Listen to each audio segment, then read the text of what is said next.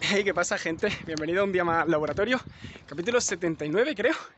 Y bueno, hoy tengo el pelo un poco extraño porque lo tengo medio recogido, pero bueno, eh, y queda una mejilla raro. Pero bueno, en el capítulo de hoy eh, os quiero hablar de la diferencia ¿no? entre valioso y atractivo, ¿vale?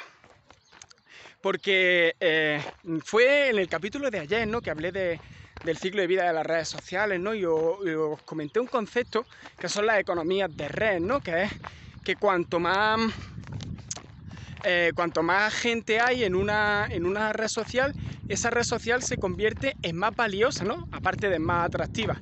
Y estuve pensando, ¿no? Porque unas veces digo más valiosa, otras veces digo más atractiva. Y me paré a pensar y digo, ¿cuál es la diferencia, ¿no? Entre valioso y atractivo.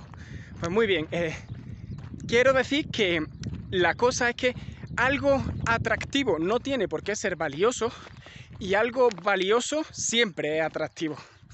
Y, permitirme que me explique, ¿no? Por ejemplo, algo atractivo que es algo que te atrae, no algo que te llama la atención. Puede ser a lo mejor un coche de lujo, ¿no? Eh, no sé, una chica, un chico que, pues bueno, porque eso que te parezca atractivo y que te atraiga, pero no tiene por qué ser valioso. ¿Y qué es valioso?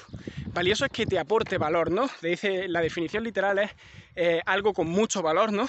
Pues también algo que te aporte valor.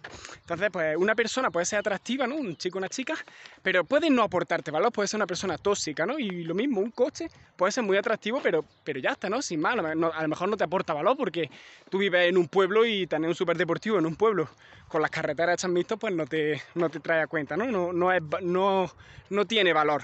Bueno, me refiero, es atractivo, pero no es realmente valioso, ¿no? Tiene un valor económico, obviamente, pero eh, aquí me refiero a valor eh, como, objeto. Entonces, eh, y algo que sea valioso siempre va a ser atractivo, porque por ejemplo, imaginaros un móvil de estos antiguos, uno de estos que es conchita, mm, eso a simple vista no es atractivo, ¿verdad? Porque claro, ya hay unos móvilacos increíbles.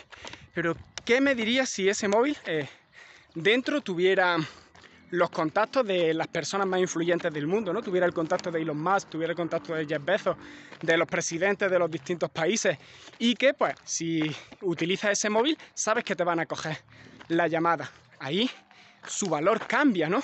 Se vuelve eh, mucho más valioso.